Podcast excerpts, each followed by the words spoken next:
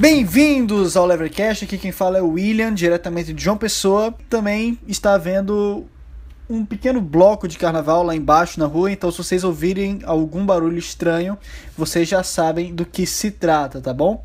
Então hoje vamos dar continuidade à questão do existencialismo libertário. Se você acompanhou todos os episódios do Levercast até aqui, você já deve saber do que se trata. É a tentativa de unir a filosofia existencialista com a filosofia de livre mercado. É, Para me ajudar é, a exemplificar esse assunto, eu estou usando o livro do William Even, The Free Market Existentialist. E hoje nós vamos continuar, certo? É, no último episódio nós falamos um pouco sobre é, a generalização de Sartre dos conceitos de liberdade de responsabilidade. Hoje nós vamos aprofundar um pouco mais nisso e vamos acabar o segundo capítulo do livro do Even. Vou fazer alguns comentários e no próximo episódio dessa série a gente já começa no capítulo 3. Então, se você tem interesse em saber um pouco mais sobre o existencialismo libertário, não perca esse episódio que está começando agora.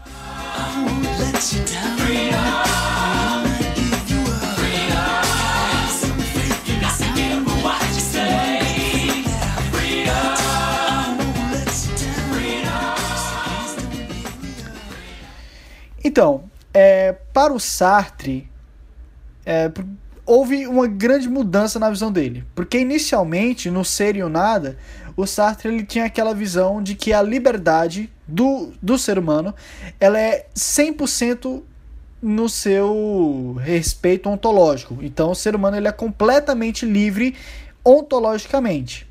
É apenas no sentido ôntico da liberdade. O que é o sentido ôntico da liberdade?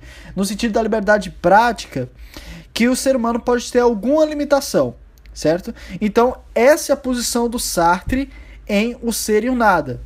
Quando o Sartre ele vai tendendo para o marxismo, ele chega no seu livro Crítica da Razão Dialética, ele já começa a ignorar essa distinção e a começa a dar um peso muito forte na liberdade prática. Então ele chega é, na crítica da razão dialética, inclusive a dizer que estavam errados aqueles que pensavam que ele dizia que o ser humano era completamente livre. Para Sartre, é, isso ele dizendo na crítica da razão dialética, ele passa a dizer que os seres humanos eles são todos escravos. É, e eles são todos escravos porque eles estão no cenário prático inerte, que é o que eu tinha falado no último episódio.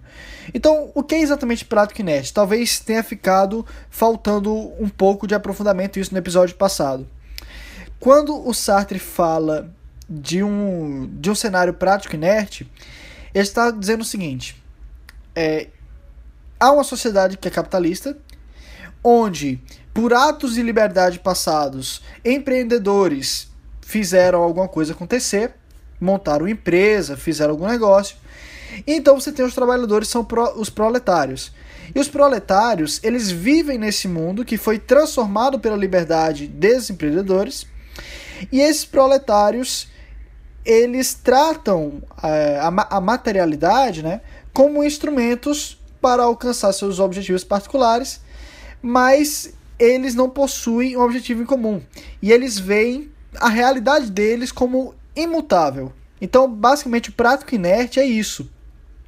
É aquela ideia de que o mundo está dado, ele foi construído pelos poderosos e a minha função aqui está definida como trabalhador. E eu não posso fazer nada senão seguir o que já está definido. Então, para o Sartre, né, no capitalismo, apenas os ricos podem ser livres, porque apenas o mundo dos ricos não é prático inerte. Como assim? Vamos aprofundar mais. Se lembra que quando a gente estava falando do indivíduo, o existencialismo propõe que o indivíduo crie sentido na sua vida, estabelecendo os seus próprios objetivos e lutando para alcançar eles, fazendo utilização da sua liberdade ontológica para alcançar esses objetivos e assim construir um significado na sua vida. O que Sartre está querendo dizer aqui é que o proletário ele não consegue criar um sentido na sua vida, porque ele não vê nenhuma possibilidade de alterar o que os capitalistas já criaram. E nesse sentido, apenas os capitalistas, apenas os ricos, eram aqueles que poderiam efetivamente dar sentido às suas vidas. Porque, ora, os ricos eles podem iniciar novos empreendimentos, os ricos eles podem construir novas empresas, lançar novos produtos, e os ricos eles possuem uma ampla gama de objetivos que eles possuem completa capacidade de conquistar e que possuem é, e que eles sabem que há espaço para eles. Enquanto os proletários eles vivem numa rotina de trabalho e eles acabam se alienando, certo? E quando os proletários eles se alienam, eles passam a ver o mundo como inerte, como imutável, estão cumprindo apenas a função deles de proletários, e aí eles passam a viver em série e não em comunidade, certo? Lembrando mais uma vez que a vida em série é aquela vida onde todos possuem um objetivo individual, mas não possuem um objetivo coletivo, e a vida em coletividade ou em grupo é aquela onde as pessoas possuem seus interesses individuais, mas as pessoas se relacionam entre si em direção a um determinado fim. E nesse sentido, é, o Sartre ele vai dizer que uma sociedade ela não será livre enquanto viver sobre um cenário de série, certo? Porque é, ela não consegue criar sentido em si mesma. E além disso é alienada, porque vê o mundo como imutável, certo? Então, é, do ser e nada para a crítica da razão dialética, há uma, uma grande guinada da liberdade ontológica para a liberdade ôntica, certo? E o Sartre ele começa a defender que não basta ao ser humano ser apenas 100% ontologicamente livre, mas que a principal liberdade é a liberdade ôntica e é para essa liberdade que o ser humano deve caminhar. Muito bem.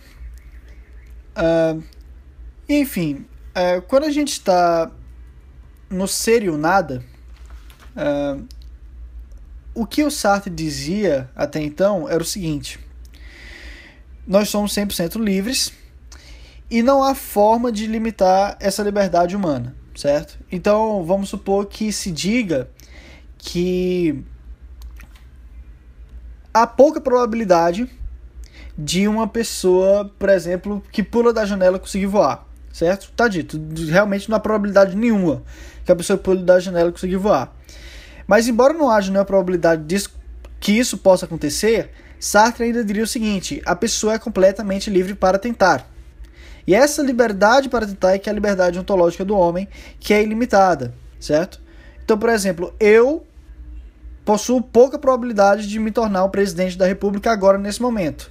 Mas eu possuo a liberdade para tentar me tornar o presidente da República. Ora, eu sei que eu não posso, que eu não tenho nem idade legalmente para isso. Mas eu posso me engajar politicamente e passar a apoiar pessoas ou projetos, ou até tentar propor uma lei que diminua a idade mínima para entrar na presidência. Ou seja, o ser humano possui uma liberdade ontológica ilimitada, e isso não seria nada. O, o, o cérebro humano, né, ele não seria uma limitação à liberdade ontológica do homem. Ele poderia ser uma limitação à liberdade ôntica, mas não ontológica. Então vamos supor que você está em um momento de dificuldade na sua vida, você está num momento de tristeza.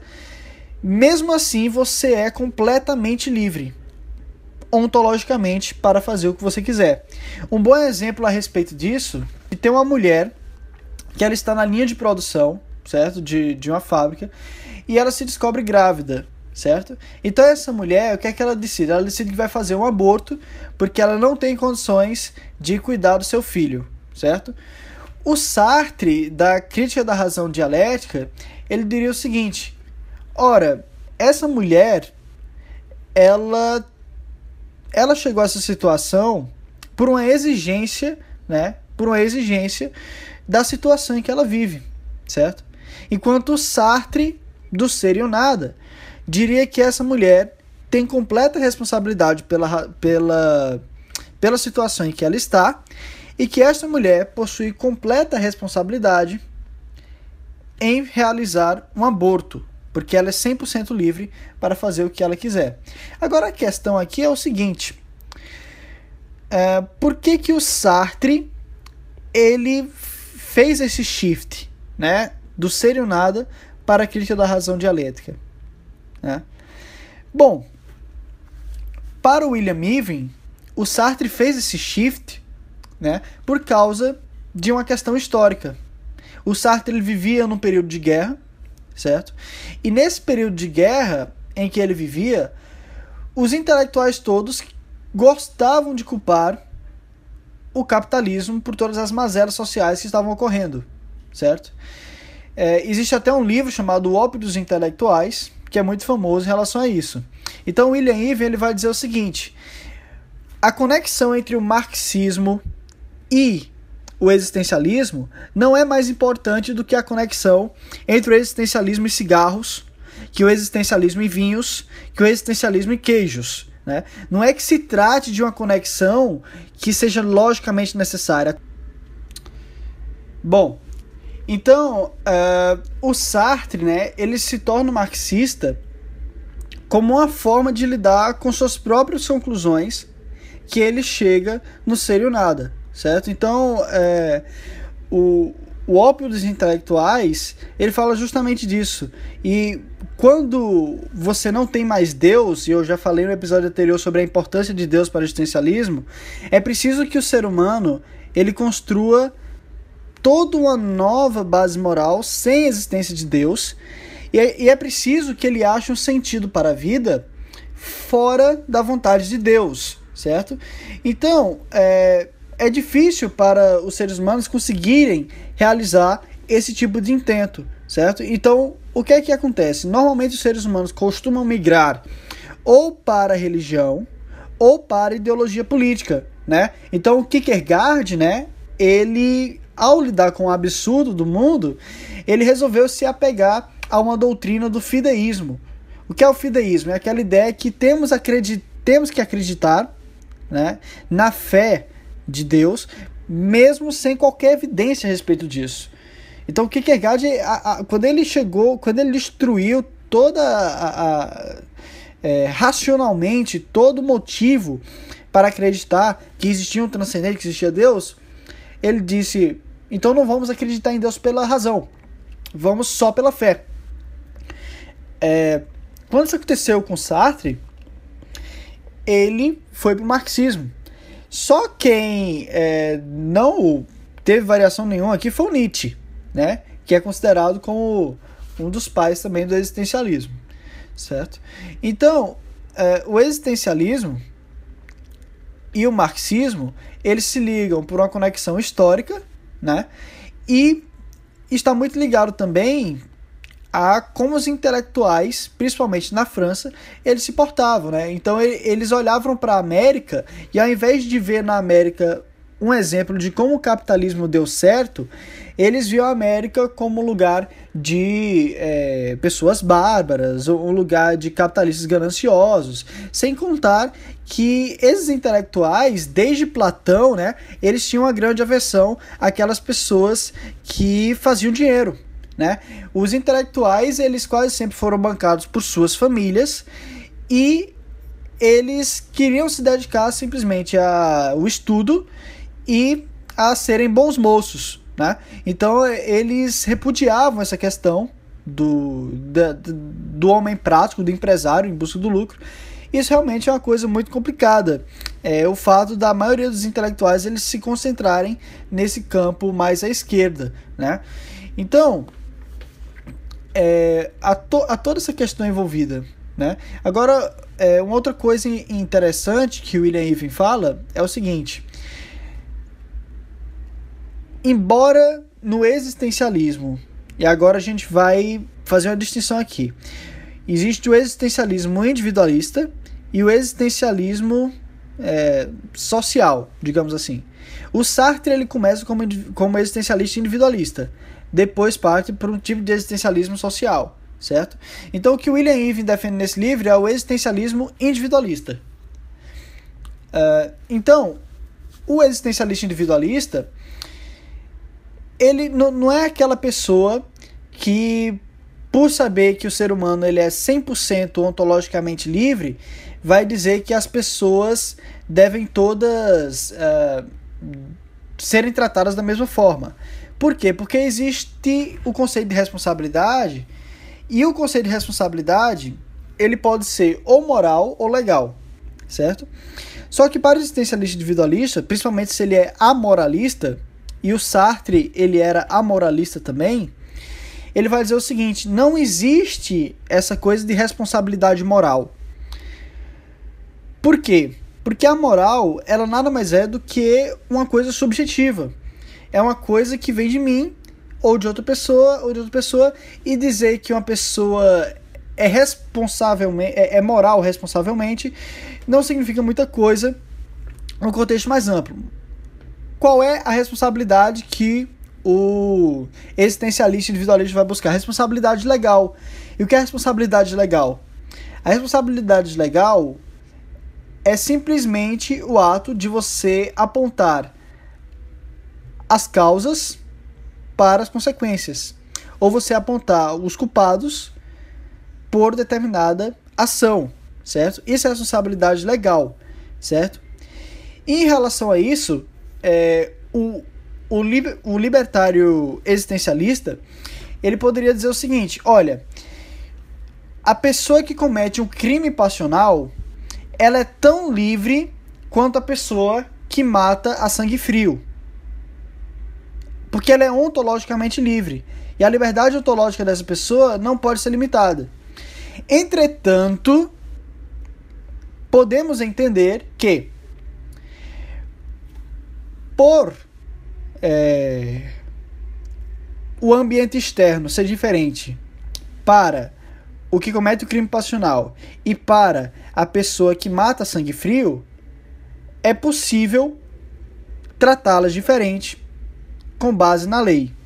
Não porque elas tenham um, um diferente tipo de liberdade ou a liberdade é, limitada, mas sim porque nós entendemos a influência que o ambiente pode causar nessas pessoas no que se trata convencimento, etc certo?